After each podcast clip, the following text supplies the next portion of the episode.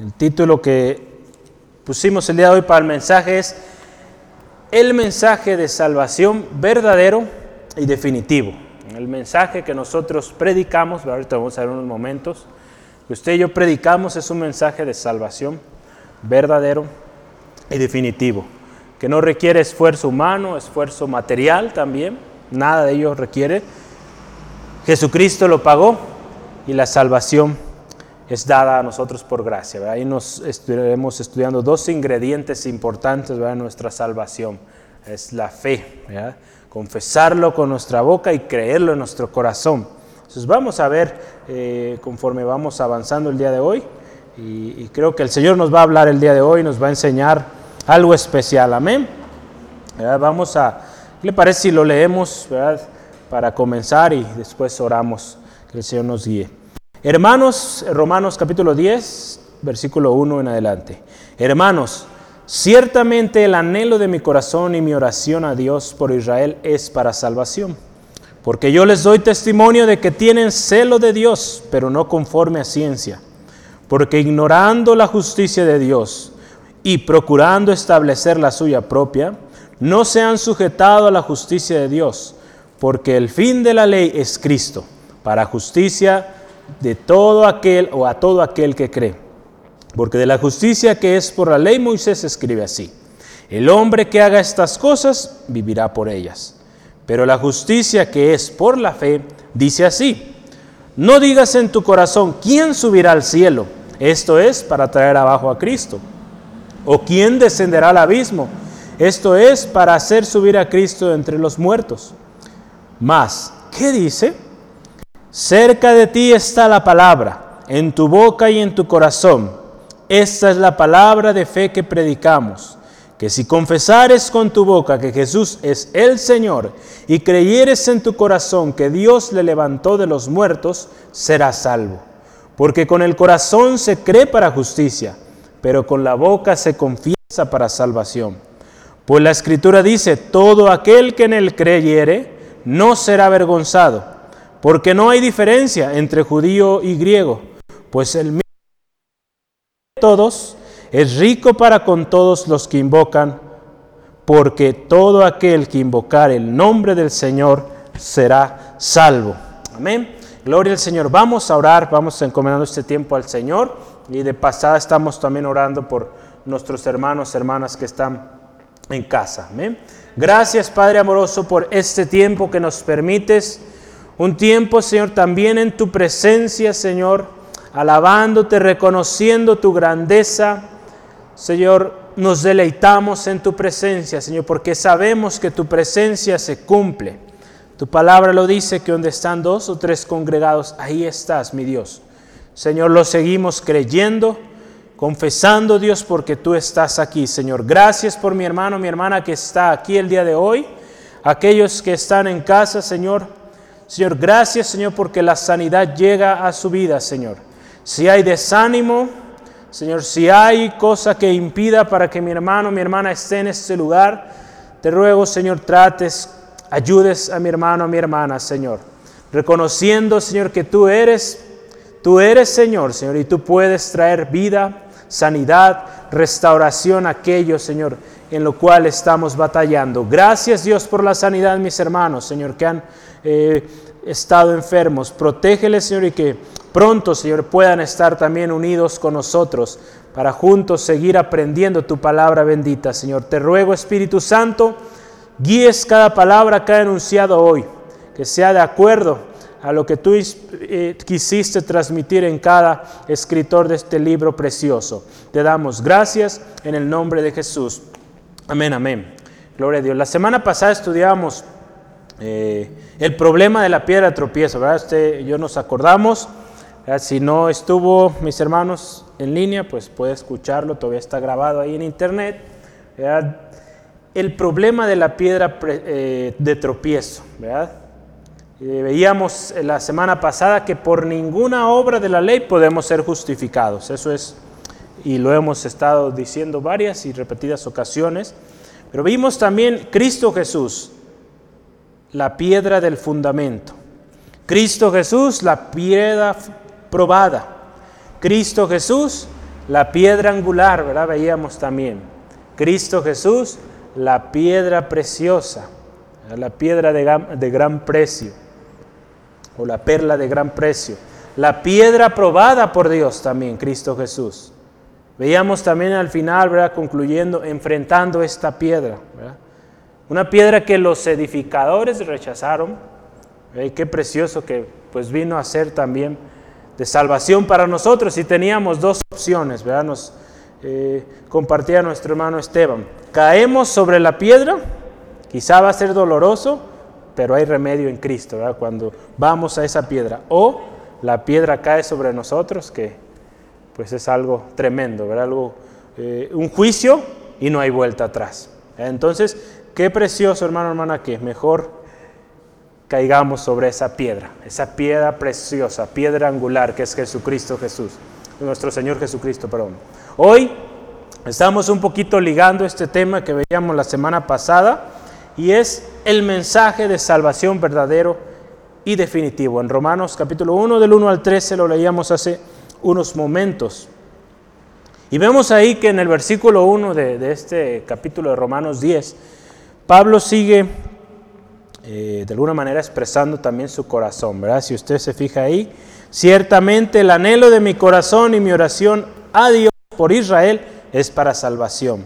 Hace dos semanas, ¿verdad? Leíamos o estudiamos también eh, esta parte de, de una gran victoria, una gran tristeza, ¿verdad? El corazón de Pablo, ¿verdad? Al ver a su pueblo, a su gente, su familia, que no habían aceptado al Señor Jesucristo, y estaban sufriendo las consecuencias de ello.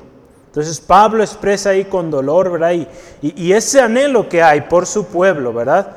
Si usted y yo vamos al versículo, eh, capítulo 9, perdón, del 1 al 3, ¿verdad? también habla ahí de, de, esta tristeza que había en su corazón. El versículo 2, tristeza y continuo dolor en mi corazón. Porque deseara yo mismo ser anatema, separado de Cristo por amor a mis hermanos los que son de mis parientes según la carne, que son los israelitas. Y usted ahí puede seguir, ya lo estudiamos hace unas semanas. Aunque Pablo había sido llamado a los gentiles, él seguía teniendo esa carga por su familia, por su gente. Qué precioso, hermano, hermano, que usted y yo sigamos guardando esa carga, esa oración día a día delante de Dios por los nuestros. Aquel familiar que está sin Cristo, aquel amigo quizá o compañero, o a veces tenemos familia, amigos desde muy pequeñitos.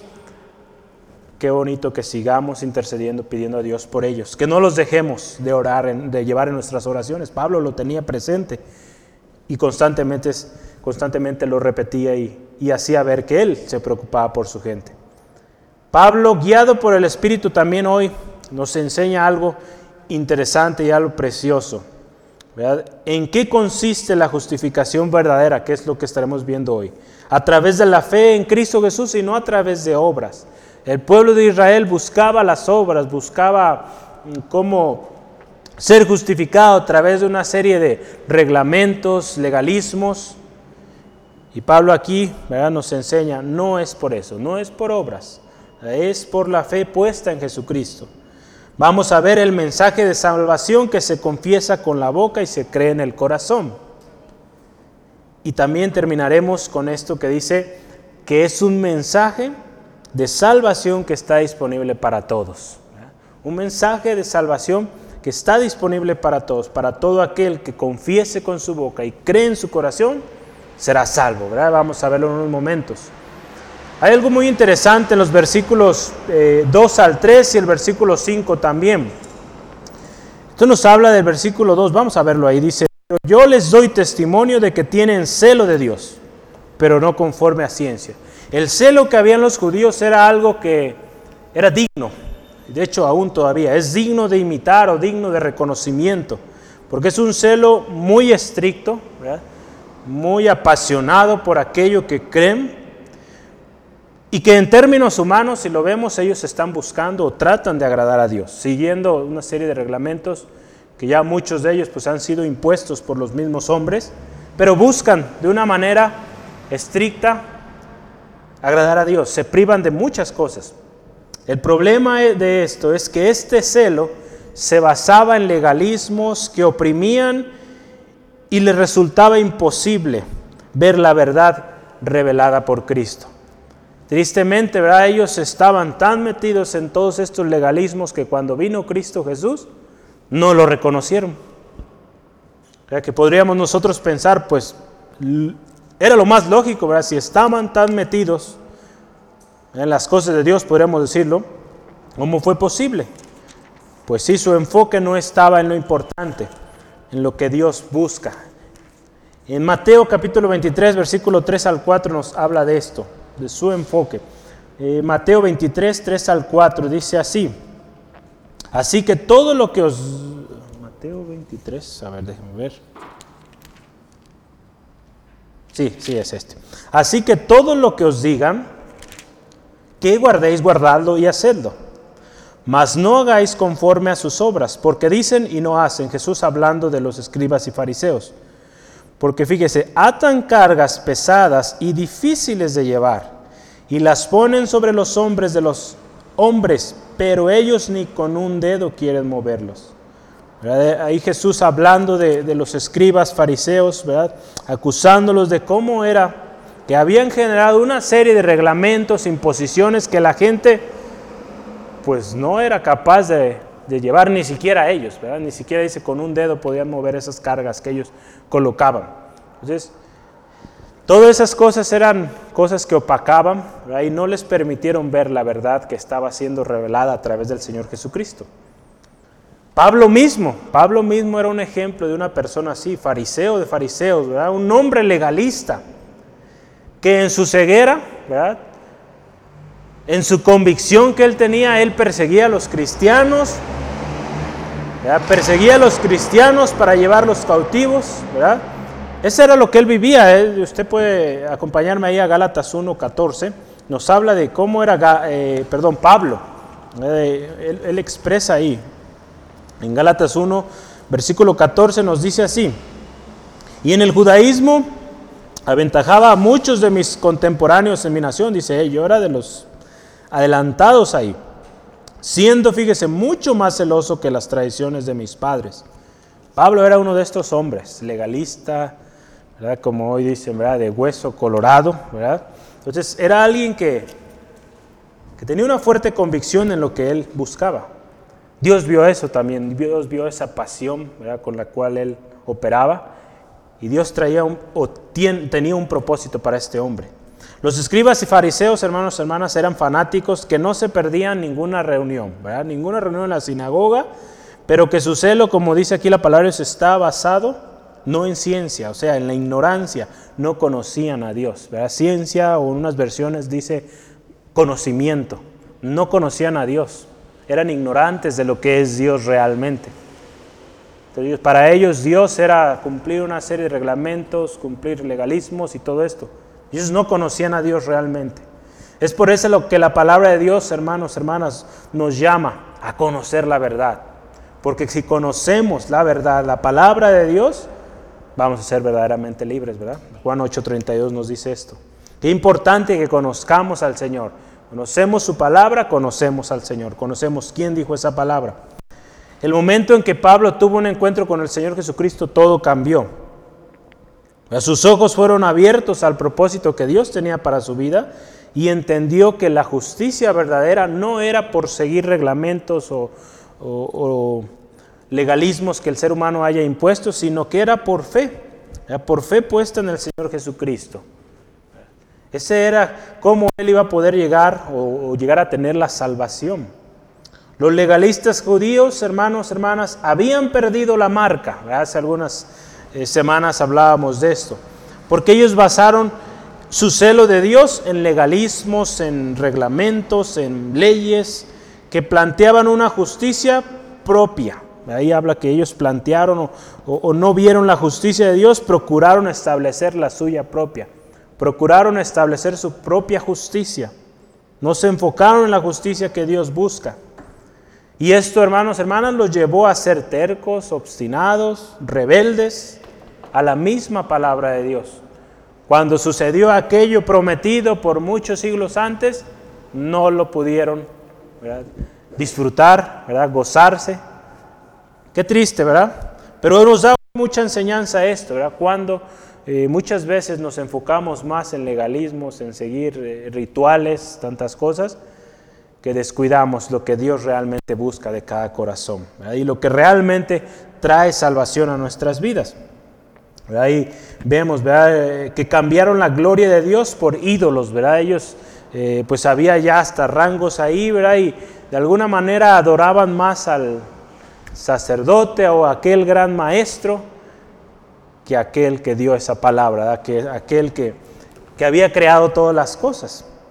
En lugar de dar gloria a Dios, se dieron alabanza a sí mismos. Ahí dio mucho lugar también a orgullo y otras actitudes que fueron apartándolos más y más de la relación de Dios. Cuando Cristo Jesús vino, lo rechazaron, hasta el punto de llevarlo a la cruz porque no cumplía con sus ideas, con sus legalismos. Qué tremendo. ¿A qué, punto llegó este, esta manera de vida? Entonces en esta parte podemos concluir que ningún esfuerzo humano puede llevarnos a la salvación. Los fariseos, los escribas, todos ellos, todos los diferentes rangos que había ahí, buscaban la salvación a través de buenas obras, a través de, de quizá de grandes ayunos, grandes oraciones, muy elocuentes, pero nada de eso traía salvación a sus vidas. El vacío seguía ahí. Ningún esfuerzo humano hoy en día también sigue así. Ningún esfuerzo humano, por más mandas que podamos hacer, por más esfuerzos que podamos hacer, no vamos a poder alcanzar la salvación si buscamos alcanzarla por esos medios. Si nos basamos en nuestros esfuerzos, estamos perdidos.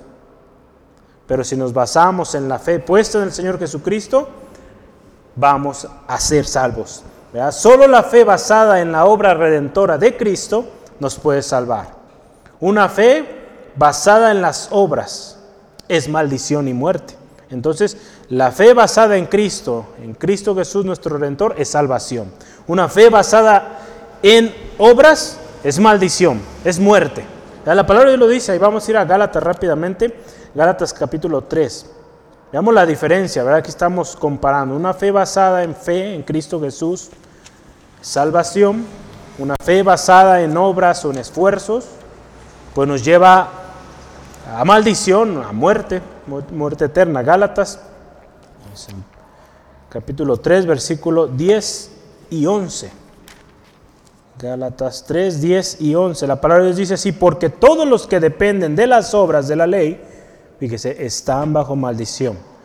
Pues escrito está, maldito todo aquel que no permaneciera en todas las cosas escritas en el libro de la ley para hacerlas. Y que por la ley ninguno se justifica para con Dios. Es evidente porque el justo por la fe vivirá. Todo aquel, ¿verdad?, que está bajo la ley está bajo maldición, porque no hay ni siquiera uno. La palabra del Señor Jesús, no hay ningún bueno, ¿verdad? No hay nadie que haya cumplido la ley en su completud, solo Cristo. Y es por eso que Jesucristo fue, y vamos a ver en unos momentos, no fue el fin de la ley. En unos momentos lo estaremos viendo. Entonces, una fe basada en Cristo, la fe en Cristo, salvación.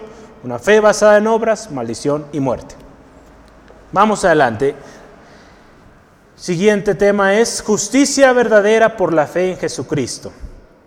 Versículo 4, ¿verdad? Es algo muy especial, ¿verdad? Que nos debe llenar de gozo y de alegría, porque aquí eh, es un punto clave en la historia. Porque el fin de la ley es Cristo, para justicia a todo aquel que cree. El fin de la ley es Cristo. Podemos poner el fin y el cumplimiento de la ley es Cristo. Cristo cumplió la ley y vino a terminar ese periodo ¿verdad? basado en la ley. Vino a establecer un nuevo tiempo de gracia, de misericordia para todo aquel que viene a Él. Recordemos, hermano, hermana, la ley tiene ella o tiene un propósito. Si recordamos, hace unas semanas lo veíamos, la ley tiene un propósito. No podemos dejarla de lado ahí. El capítulo 5, versículo 20 y 21, fíjese. Pero la ley se introdujo para que el pecado abundase, mas cuando el pecado abundó, sobreabundó la gracia. Para que así como el pecado reinó para muerte, así también la gracia reine para la justicia para vida eterna mediante Jesucristo, Señor nuestro. La ley, ¿verdad? Fue Y un propósito importante era revelar la justicia de Dios. ¿eh? Las cosas que eran buenas, malas, para perdón, sacar a relucir el pecado en el hombre. Esa ley fue cumplida por el Señor Jesucristo en su totalidad y es por eso que vemos en este pasaje Jesucristo vino a ser el fin de la ley.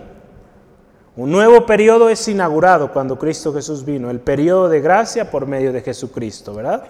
Eh, aquí yo tengo varios textos, vamos a tratar de leerlos. Romanos 3, 24 al 25. Estamos hablando de un periodo nuevo inaugurado con Cristo, un periodo de gracia salvación por fe en Jesucristo. Romanos 3, versículo 24 al 25. Dice así la palabra de Dios. Siendo justificados gratuitamente por su gracia, mediante la redención que es en Cristo Jesús, a quien Dios puso como propiciación por medio de la fe en su sangre, perdón, para manifestar su justicia a causa de haber pasado por alto en su paciencia los pecados pasados. Cristo Jesús, una justificación gratuita, era contrario a la ley. Había que hacer sacrificios, comprar el sacrificio, Si, no, si, no, se tenía. Y, dependiendo la posición en que se encontrara la familia o la persona, era el sacrificio que debía eh, otorgar ahí delante del sacerdote y, y, hacer esto, toda esta serie de reglamentos. Había un costo que pagar y, no era algo definitivo, porque había que estar haciendo constantemente. Pero cuando Cristo Jesús vino a hacer el pago completo de nuestra deuda. Glorioso nuestro Señor. Vamos a ir ahí también a Primera de Corintios, capítulo 1, versículo 30. Estamos hablando de este nuevo periodo de gracia, una vez más. Capítulo 1, versículo 30 de Primera de Corintios. Dice así la palabra del Señor, mas por Él estáis vosotros en Cristo Jesús, el cual nos ha sido hecho por Dios sabiduría, justificación, santificación y redención. Qué precioso, justificación, santificación y redención. Todo lo que vino a hacer Jesucristo en nuestras vidas. En Efesios también capítulo 2, versículo 8 al 9, también nos habla de esto.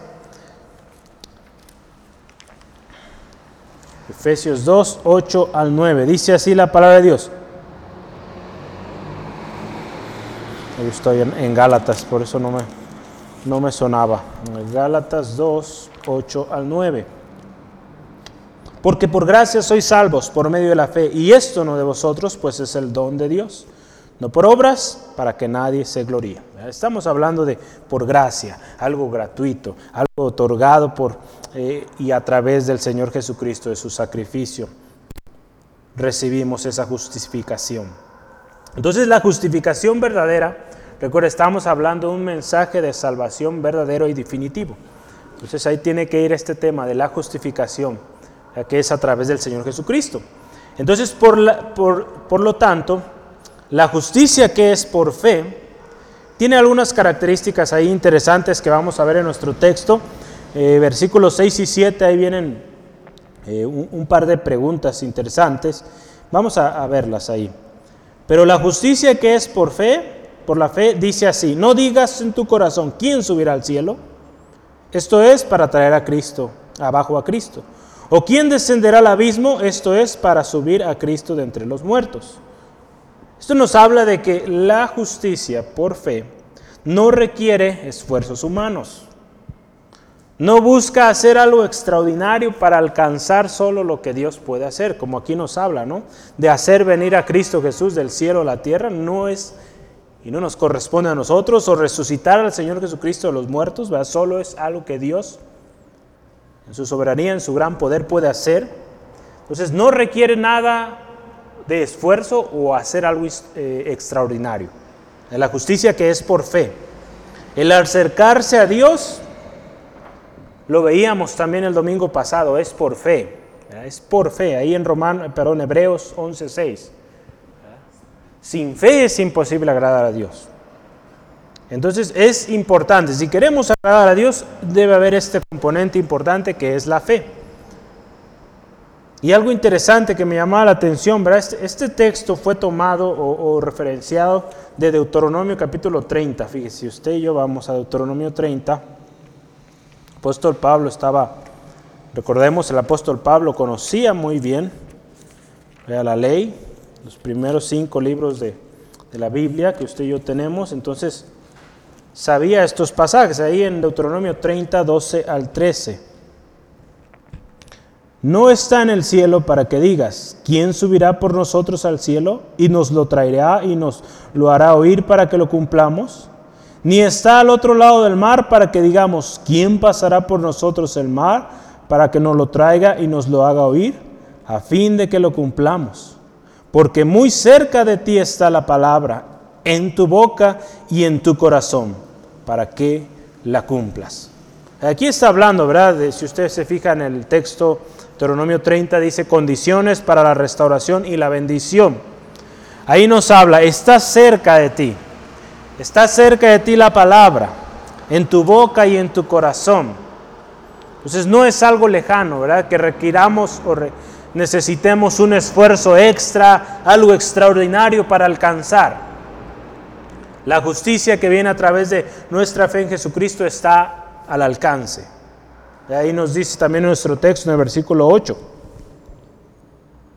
Dice, más que dice, cerca de ti está la palabra, en tu boca y en tu corazón. En nuestra boca y en nuestro corazón está la palabra. Algo muy interesante, yo leía hace unos momentos. No se requiere de, de grandes estudios, un doctorado, por ejemplo, para entender el Evangelio. Lo único que se necesita es fe en Jesucristo. Fe en Jesucristo. Si hay fe en Jesucristo, conoce la verdad y la verdad la hace libre, el Espíritu Santo viene y le enseña todas las cosas, le revela la palabra de Dios. Entonces así es, hermano, hermana. Vamos adelante. El mensaje de salvación está grabado en el corazón, ¿verdad? Porque aquí vemos una cosa que, que ahorita decíamos, comentamos. Está el mensaje o la palabra en nuestra boca y nuestro corazón. Yo quiero empezar en esta parte del mensaje de salvación grabado en el corazón.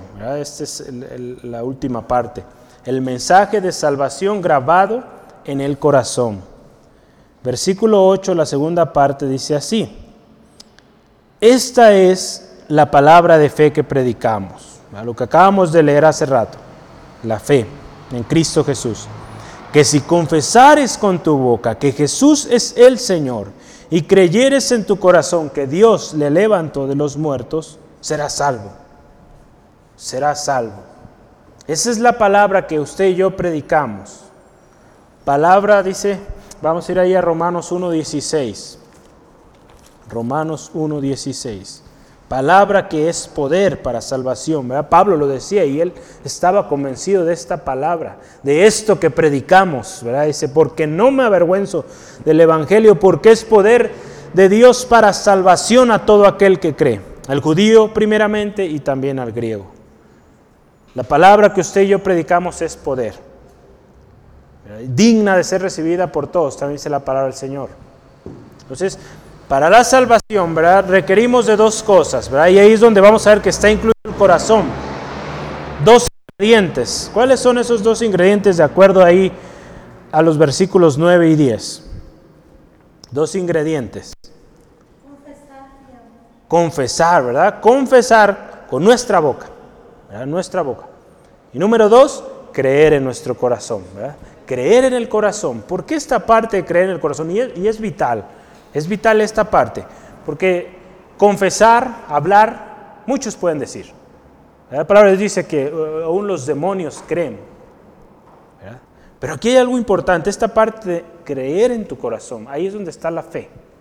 Una fe genuina, que del corazón, ¿verdad? Por algo la palabra nos llama a guardar nuestro corazón, ¿verdad? Él emana la vida. Entonces hay algo ahí importante que el Señor hoy nos quiere enseñar no solamente es de palabras, sino que del corazón surjan esas palabras, que creamos realmente en nuestro corazón para que con la boca confesemos. hay algo muy importante y algo interesante más bien que yo les quiero compartir hoy. Eh, eh, los primeros o los reformadores, cuando ellos estuvieran proclamando este mensaje de la justificación por fe, era una de las cosas que, por las cuales eran criticados. Y mucha de esta crítica era, pues qué sencillo parece, o, ellos le llamaban una gracia barata, ¿verdad? O, qué fácil, ¿verdad? Pues nomás creer y ya. Ellos resultaba imposible concebir esto de que solamente por creer. En realidad no es solamente por creer, ¿verdad? No solamente decirlo con tu boca y ya. Debe haber una convicción firme en el corazón. Y, una de las cosas que Lutero, cuando él defendía este punto ¿verdad? De, de, la sola fide, ¿verdad? que se, se, le llama, ¿verdad? o solo por fe, ¿verdad? él decía, cualquiera puede decir que cree en Cristo, pero decir que cree en Cristo o no creer en Cristo, pues ahora sí que no revela mucho, ¿verdad? Entonces, ¿qué es necesario para que, que esa, eh, eh, eso que usted o yo decimos, creer en Cristo, sea efectivo? Lutero usaba un, un, pasaje que le voy a compartir que me acompaña ahí en Santiago capítulo 2, versículo 20. Vamos a ver ahí. Santiago capítulo 2, versículo 20.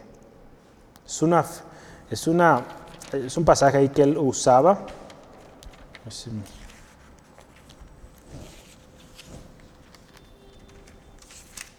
Santiago 2, versículo 20. Dice así el Señor, la palabra del Señor dice. Santiago 2.20, sí, sí es 2.20. Mas quieres saber, hombre vano, que la fe sin, hombre, sin obras es muerta.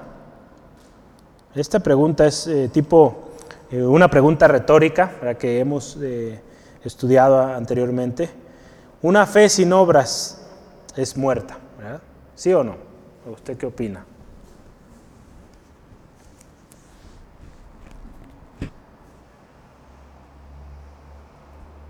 Pues sí, porque mostramos nuestra fe a través de de Abraham, Así. ellos mostraron su fe a través de sus acciones. Así es, así es. Si fijan el ejemplo que nos da nuestro hermano de Abraham, ¿verdad? Pero dice, creyó y le fue contado por justicia. Eh, es algo importante. Entonces la, la, fe es algo clave, esencial. Si vamos unos pasajes antes, porque eh, quiero que leamos completo esta parte. Fíjense, el versículo Vamos a leer desde el 18, ahí en Santiago 2. Dice, pero alguno dirá, tú tienes fe y yo tengo obras. Muéstrame tu fe sin tus obras y yo te mostraré mi fe por mis obras. Te mostraré mi fe por mis obras. ¿Tú crees que Dios es uno? Bien haces. Escucha esto. También los demonios creen y tiemblan. Entonces, eh, ahí en el versículo 20, ¿verdad? Es donde nos habla de, las obras de Abraham. Y, ahí usted puede leer con, eh, con, con, detalle, ¿verdad? Todo, desde el versículo 14 hasta el 26 de Santiago 2, esta parte que una fe sin obras es muerta. Entonces, Lutero cuando era cuestionado esto, que cómo, cómo puede ser posible con solo decir o solo creer ya eres salvo, pues ese creer iba acompañado también de obras, ¿verdad? De, sus obras manifestaban que había una convicción viva en, su vida. Eh, Lutero hacía mención de este tipo de fe llamada fides viva o, fe viva, una fe que es viva, que actúa, una fe que muestra aquello que, que realmente está en su corazón. ¿verdad? Amén. ¿Sí? Entonces vamos adelante. Dios en varias ocasiones reprendió al pueblo de Israel, ¿verdad? Porque porque el pueblo de Israel decía, dice la palabra de Dios, de labios me honra, pero su corazón está lejos de mí. De labios le honraban y su corazón lejos de él. Es por eso que estos dos ingredientes eran claves. El corazón, también la boca, confesarlo. En Isaías 29, 13 nos dice esto. ¿no? Y en varios pasajes, si usted ve ahí en la palabra de Dios, varias ocasiones, de labios me honran, ¿verdad? Pero su corazón está o está en incongruencia con lo que su boca dice, ¿verdad? Entonces debe haber una congruencia, una relación entre lo que hay aquí y lo que sale. Por algo la palabra de Dios nos dice, de la abundancia del corazón habla la boca. Entonces, si hay fe, pues va a hablar fe, va a haber confianza en Jesucristo, confianza en su salvación. Es, es necesaria la fe de corazón para que nuestra confesión sea efectiva y tenga valor delante de Dios y también delante de las personas, ¿verdad? Que cuando usted les dice, también ellos puedan ver que usted actúa con fe, que vive con fe. Esta, esta es la fe. Aunque no la vemos, tenemos la certeza. Aunque no lo vemos, tenemos certeza. Como dice ahí Hebreos 11.1, ¿verdad? Es pues la fe, la certeza, lo que se espera y convicción de lo que no se ve. Sabemos que está ahí, que tenemos salvación en Cristo y que Cristo Jesús, su sacrificio en la cruz del Calvario es suficiente. Y como ya lo veíamos hace unos momentos, la fe es necesaria para ser salvos. ¿verdad? Entonces, aquí fíjese algo que me llama la atención. Dice, confesares con tu boca que Jesús es Señor, el versículo 9, y creyeres en tu corazón, creer en su corazón, que Dios lo levantó de los muertos, será salvo. Esta parte, creyeres en tu corazón, que Dios le levantó de los muertos. Esa fe, esa confianza en nuestro corazón debe estar firme de que Cristo Jesús resucitó. Esto nos habla que tenemos que tener esto firme en nuestros corazones, de que Dios es poderoso para dar vida y que también la obra que el Señor Jesucristo es eficaz, es completa. Si bien murió, hizo el pago por nuestros pecados, por todo lo que habíamos hecho, resucitó resucitó. No, no quedó ahí solo el pago, sino que resucitó. Y ahora dice la palabra, Dios está sentado a la diestra de Dios glorificado. Y también dice la palabra de Dios, intercede por nosotros, ahí en Romanos 8:34. Entonces no quedó solamente ahí, sino que completó la obra. Intercede por nosotros. No nos dejó solos, nos dejó a su Espíritu Santo. Entonces la, obra a través de Jesucristo es completa. Qué gran bendición, ¿verdad? Qué gran bendición Dios nos otorgó a través del Señor Jesús. Qué gran amor. Como lo decimos, este famoso texto, Juan 3:16, de tal manera amó. Tal fue el amor de nuestro Señor Jesucristo que dio lo más preciado y lo dio completo.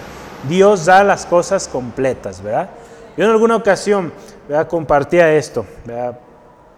Eh, porque estábamos pasando por una situación algo crítica en la familia y, algo salió de mí y yo doy gracias por esto, porque ha sido bendición para mi vida, para otras personas y espero sea bendición para su vida. Y es lo siguiente, si Dios, hermano, hermana, le ha permitido llegar a un punto, en su gracia, en su misericordia, lo va a, ayudar a llevar hasta final de aquello. Yo lo veí, o lo vi, perdón, visto en varias áreas de mi vida, pero por ejemplo en los estudios.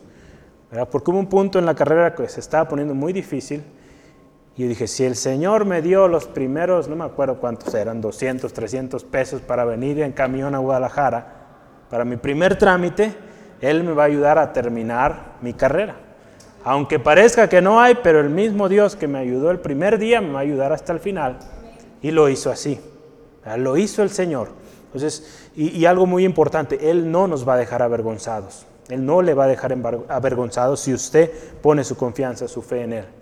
Yo así lo he creído, lo hemos creído como familia y Dios nunca nos ha dejado. Y nunca, créame mi hermano, el Señor le va a dejar si usted pone su fe y su confianza en Él. Entonces, si Dios le ha permitido llegar ahí, Él va a completar su obra. Sigamos nuestra fe puesta en Él, nuestra confianza puesta en Él, ahí siguiendo o buscando su voluntad. Gloria al Señor. Porque también lo dice su palabra. En el versículo 11, vea, eso complementa lo que estamos hablando ahorita. Pues la escritura dice, todo aquel que en él creyere no será avergonzado. Si usted y yo creemos en Jesucristo, no seremos avergonzados. Lo dice su palabra. Ahí dice, la escritura dice, la palabra de Dios lo dice. Si ponemos nuestra confianza en Cristo y en su palabra, no vamos a ser avergonzados. No vamos a ser avergonzados. Ahí en Romanos 9:33, ¿verdad? Dice, como está escrito, he aquí pongo en Sión piedra de tropiezo y roca de caída. Y el que creyere en él no será avergonzado. ¿verdad? Lo veíamos la semana pasada. Y en cree en Jesucristo, en esa piedra fuerte, piedra preciosa, no será avergonzado. Ahí en Salmo 119, 6 también, el que cree la palabra de Dios, ¿verdad? Vamos a ver rápidamente Salmo 119, versículo 6.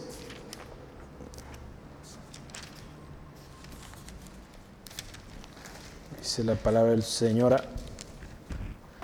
Entonces no sería yo avergonzado cuando atendiese a tus mandamientos, a todos tus mandamientos, dice. No seremos avergonzados si atendemos a lo que Dios dice. En Isaías 50, versículo 7 también nos habla de esto. 57. Por tanto, Jehová el Señor me ayudará. Por tanto, no me avergoncé. Por eso puse mi rostro como un pedernal y sé que no seré avergonzado. Qué glorioso nuestro Dios. Tiene cuidado usted, hermano, hermano. Si usted y yo ponemos nuestra confianza en Él, no seremos avergonzados. A lo largo de la historia de la humanidad, todos aquellos que han creído la palabra de Dios han salido victoriosos. No han sido avergonzados.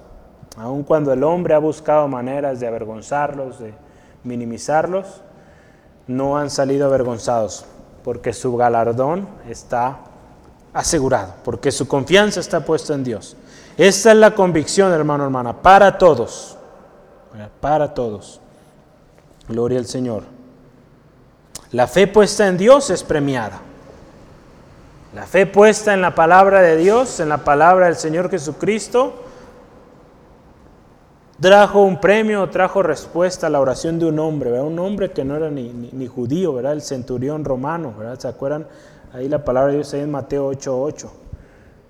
Tú di la palabra y mi siervo sanará. Jesucristo aún sorprendió de, de la fe de este hombre. Este hombre creyó la palabra, el poder de la palabra del Señor Jesucristo y hubo sanidad en su siervo.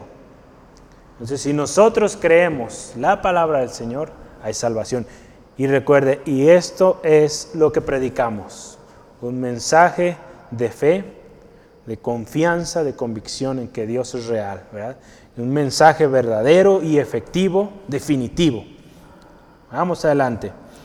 Y por último, este es un mensaje de salvación disponible para todos.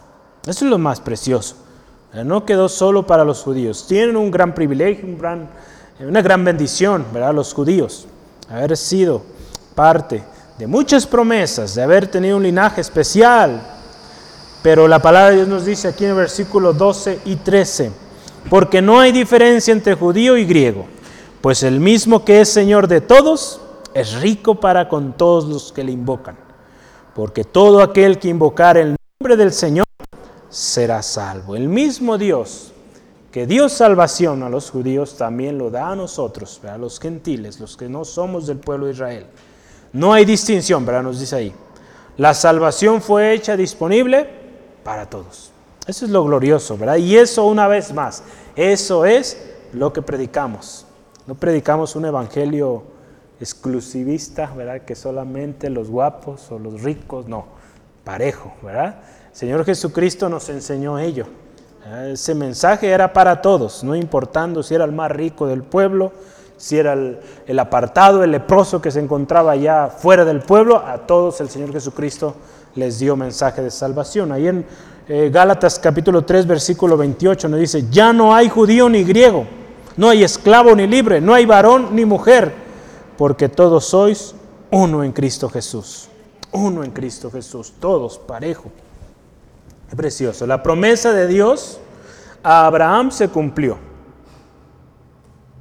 con esto. Ahí en Génesis 22, 18, en tus simientes serán benditas todas las naciones de la tierra. Si no, ahí el Señor hubiera dicho solo el pueblo de Israel. No, Él dice, todas las naciones de la tierra serán benditas. Se cumplió. Y eso predicamos, un evangelio que se cumplió y se sigue cumpliendo. Amén. Recuerde esto, hermano, hermana. Estamos hablando de un mensaje verdadero y definitivo. Eso es lo que usted y yo debemos predicar. Debemos, primero, como veíamos aquí, creerlo en nuestro corazón, pero cuando usted lo hable, vaya con poder. Gloria al Señor. Vamos eh, adelante un par de textos más. Dice, Dios es Señor soberano sobre todo y es capaz, fíjese, de dar salvación a todos por medio de Jesucristo. Porque este es su deseo Ahí veíamos que el mismo Dios que dio salvación, dice, es rico para con todos. Rico para con todos los que le invocan. Dios no, no, se limita en, dar esta gracia. Vamos a ir ahí a 1 Timoteo capítulo 2. Primera de Timoteo 2, 3 y 4, versículo 3 y 4. Porque esto es bueno y agradable delante de Dios nuestro Salvador. Fíjese, el cual quiere que todos los hombres sean salvos y vengan al conocimiento de la verdad. Es algo que Dios quiere, que todos vengan al conocimiento de su palabra, ¿verdad? Vengan al conocimiento de la verdad, sean salvos. Es el deseo de Dios. ¿verdad? primero, segunda de Pedro que también nos habla, que no quiere que perezcan, sino que procedan al arrepentimiento. Esta es la convicción para todos los que invocan su nombre, que son salvos. Esta invocación del nombre de Jesucristo, que es sobre todo nombre, tiene que ser un llamado que va desde el corazón. No olvidemos los dos ingredientes que hablábamos hace unos momentos. Confesar con nuestra boca y creer en nuestro corazón. Amén. Porque con el corazón se cree, pero con la boca se confiesa. Para salvación. Amén. Vamos concluyendo con estos pensamientos. Recordemos que la salvación no es por obras, es por fe en Jesucristo. Cristo es el cumplimiento y el fin de la ley. Lo veíamos hace unos momentos. Un nuevo periodo comienza en Jesucristo. Cuando Cristo Jesús vino a cambiar la historia por completo, viéndolo naturalmente, pero también un periodo de gracia comenzó. Un periodo de gracia para salvación para todo aquel que confiesa a Jesucristo y cree en su corazón firmemente sobre la eficacia de su muerte y resurrección. Hoy esto es lo que predicamos, un mensaje de salvación verdadero y definitivo. Hoy es tiempo, hermano, hermana, amigo, amiga, de aceptar este mensaje y poner nuestra fe en Jesucristo. No en nuestras obras, no en nuestros esfuerzos, no en nuestros años quizá que podamos haber tenido, sino en nuestra fe en Jesucristo, la convicción. Hoy es tiempo de que llevemos este mensaje en nuestro corazón y lo compartamos a otros. Mañana puede ser muy tarde. Muchos, dice la palabra de Dios, lo invocarán en aquel día. Y esto que dice aquí ya no va a ser válido para en aquel momento. Lo van a invocar, van a decir, como en los días de Noé, van a decir, Señor, Señor, sálvanos. Ya no habrá oportunidad. Ya no habrá oportunidad. Vamos a ver estos pasajes, porque es importante. Ahorita hay oportunidad. Estamos en un periodo donde aquel que invoca con su boca el nombre del Señor Jesucristo, reconoce, cree en su corazón, alcanza. Pero va a llegar un momento donde ya no, ya no habrá oportunidad. Y qué triste, ¿verdad? Aquellos que hayan dejado pasar el tiempo, que hayan descuidado su fe, que hayan seguido obras o legalismos, ahí, hermano, hermana, será, dice la palabra de Dios, el lloro y el crujir de dientes. Es Mateo 7, rápidamente. Mateo 7, 22. Mateo 7, 22 al 23. Dice, ¿qué dice el Señor Jesucristo aquí enseñando a sus discípulos? Muchos me dirán en aquel día, Señor, Señor, ¿no profetizamos en tu nombre y en tu nombre echamos fuera demonios y en tu nombre hicimos muchos milagros? Y entonces les declaré, nunca os conocí, apartados de mí, hacedores de maldad. Muchos de estos, ¿verdad? Que sí bien, ¿verdad? En algún tiempo conocieron la verdad, ¿verdad? hicieron milagros, hicieron prodigios en el nombre del Señor pero se apartaron. Comenzaron a seguir legalismos, comenzaron a, a, buscar su propia gloria, ¿verdad? Cambiaron la gloria de Dios por otras cosas y será su perdición. Será su perdición. Que no sea nuestro caso, hermano, hermano. Que nuestra confianza en Dios siga firme, en la eficacia de su sacrificio, ¿verdad? Como creer en nuestro corazón, que Dios le levantó de los muertos, nos habla de que tengamos firme esa convicción, que el precio está pagado, que nada nos pertenece a nosotros, que toda la gloria, toda la honra es para Él y que así nos mantengamos. Ahí en Proverbios 1, 28 al 31 nos dice así, entonces me llamarán y no responderé. Me buscarán de mañana y no me hallarán. Está hablando de la sabiduría, el conocimiento.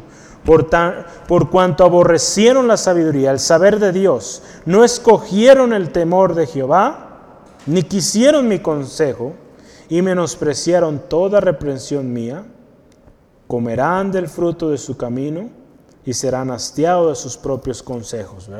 Aquellos que rechazaron la sabiduría de Dios, el conocimiento de Dios, será juicio tremendo. Dice, y comerán del fruto de su camino. Estamos o estemos a cuentas, Cristo viene pronto, ¿verdad? Y solo aquellos que le han confesado como Señor, como leíamos, y han creído en su corazón, serán salvos. No aquellos que hayan pagado unas grandes cantidades de dinero, que hayan hecho grandes obras caritativas, no ellos que han tenido su fe puesta en Cristo Jesús, han confesado, han creído en su corazón. Y recuerde, esto no significa que no va a haber obras. Sí va a haber obras, pero las obras ya son fruto, fruto de esa fe, De, ese, de ese amor que el Señor derrama en su corazón. Porque eso es muy importante que lo consideremos. Entonces vamos orando esta tarde, dándole gracias a Dios por su palabra, por este recordatorio especial que nos da el Señor, ¿verdad? Por eso ayer me hallaba con, con este dilema, ¿cómo ponemos el título, ¿verdad? A, este mensaje. Y algo que me llamaba mucho la atención fue este pasaje que dice, y esto predicamos, esto predicamos. Eso me, me, me bendijo y me llevó a esto, predicamos un mensaje de salvación pero no una salvación temporal o una salvación falsa que busca un beneficio obtener ganancia, sino una salvación que es verdadera y definitiva en Cristo Jesús. Vamos orando. Padre, te damos gracias. Gracias Señor por tu palabra. Tu palabra que es viva. Una palabra, Señor, que es edificante, Señor. Señor, una palabra, Señor, que nos dio vida, que nos salvó, Señor. Gracias, Señor, porque, Señor, a través de tu palabra, Señor, hoy nos has enseñado una vez más. Nos has recordado, Señor, este mensaje que predicamos. Mensaje de salvación, Señor, que tiene efectividad absoluta. Señor, que es verdadero, Señor. Se mantiene constante, firme a través de los años, Señor. Señor, que todo aquel que confiese con su boca que Jesús es Señor y cree en su corazón que tú le levantaste de los muertos, será salvo, Señor. Eso predicamos, Señor, y seguiremos predicándolo, Señor, hasta donde tú no lo permitas, Señor. Señor, ayúdanos a permanecer en esto, Señor, predicando tu evangelio poderoso y precioso, Señor. Ayúdanos, Dios, a ser, Señor, y vivir, Señor, eso que decimos creer, Dios. Que eso que vive nuestro corazón, Señor, sea reflejado, Dios, cada día en nosotros, Señor. Que no solamente de palabras, Dios, sino de hechos, Dios. El fruto, Señor, del corazón de cada uno de nosotros, Señor, sea ese amor, esa ayuda a los demás, Dios. Porque tu palabra lo dice. Muchos creen, Señor, aún los demonios creen y tiemblan. Señor, pero hay una diferencia, Señor, con aquellos que realmente creen en ti, Señor, que su fe está puesta en ti. Ayúdanos, Señor, a ser, Señor, aquellos que creen en ti, Señor, como tus discípulos en algún momento pedían. Aumentanos la fe, Señor. Aumenta nuestra fe, Señor, y ayúdanos a permanecer con esa convicción firme en nuestros corazones. Que nuestras acciones reflejen, Señor, eso que hay en nuestro corazón, Señor. Que nuestras palabras, Señor, reflejen que tú eres nuestro Señor, que tú eres nuestro Dios. Gracias, Dios. Gracias, Señor. Hoy, Señor, te ruego, Señor, si hay alguien, Señor, que está pasando por una situación difícil en su vida, Señor, y que de palabra ha dicho que cree en ti, Señor, pero no hay una convicción real en su corazón. Hoy, Señor, te ruego obres en cada corazón. Activa, Señor, esa fe en el corazón, Dios. Señor, produce el querer como hacer por tu buena voluntad en cada persona que hoy está aquí, Señor, los que están escuchando. Señor, que haya una convicción verdadera de que el sacrificio que Cristo Jesús hizo en la cruz es completo y que satisface cualquier situación que cumple, Señor, paga toda deuda que se haya debido, Señor, en cada vida, cada corazón, Señor. Señor, toca estos corazones, Señor, y ministra, Señor, que haya corazones que vuelven a ti, Señor, creyendo que no es por obras, sino por gracia, por la fe puesta en ti, Cristo Jesús. Gracias, Cristo, por la obra que haces en cada corazón. Gracias por la salvación que llega a esta vida, a esta persona, Señor. No importando pasado, sino importando esa convicción, esa confesión de su boca para salvación, Señor. Gracias por mis hermanos, mis hermanas. Te pido, Señor, por sanidad, Dios, en aquel que está enfermo, enferma. Señor, te pido, Señor, por restauración, Señor, aquellos que están ya de salida, Señor. Por libertad, Señor, al cautivo, aquel que se encuentra cautivo del miedo, del terror, Señor, en el nombre de Jesús. Echamos fuera todo temor, todo miedo a salir, Señor, en el nombre de Jesús, creyendo, Señor, que hay protección en cada uno de mis hermanos y mis hermanas, Señor. Gracias, Dios, por lo que estás haciendo en cada vida, cada corazón y porque, Señor, cada jueves, Señor, tú traes palabra para nuestros corazones, Señor. Sigue obrando, Dios. Y gracias por lo que harás el domingo, Señor. Gracias por esas almas preciosas que vienen a tus pies, Señor. Te damos gloria siempre, Señor Jesucristo, porque esto predicamos. Cristo Jesús, nuestro Señor y nuestro Salvador. En el nombre de Jesús. Amén. Amén. Gloria a Dios.